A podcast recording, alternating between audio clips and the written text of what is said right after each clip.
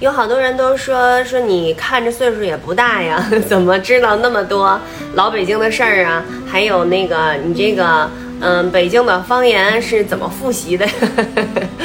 其实我有的事儿吧是自己亲身经历的，但是好多事儿也是从书里看来的。我爸有好几个书柜，有一天我给他收拾书柜，我就从里边发现了好多他收藏的这个跟老北京文化有关的书。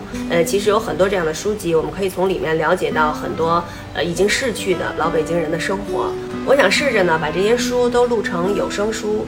呃，这样呢可以跟大家呃随时就分享书里面的一些内容。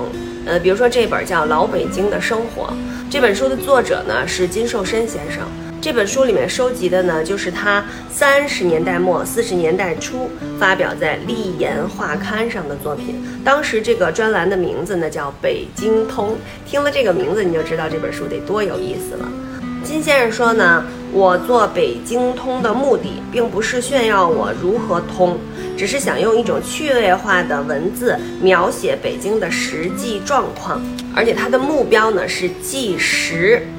我的手段是勤问勤记，我的希望是读者勤指教。啊，这和我的想法是一样的。我每天会更新我的有声书的内容。哦，对了，在喜马拉雅的黄鹤有声这个账号是我的。大家可以进去，我新做的这个专辑就叫《老北京的生活》。我在录这个书的时候呢，也会开一开抖音的直播。抖音的直播在黄鹤直播这个账号。我直播的时间可能会比较晚，得晚上九点以后了。一般我十点以后才录书，呃，九点到十点之间呢，可能在准备。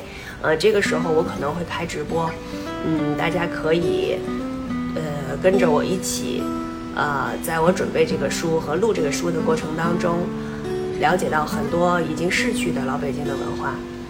虽然我们现在很多风俗已经跟过去不太一样了，但是老北京的这种忠厚淳朴的味道呢，相信大家都希望它能够代代相传，永不淹没。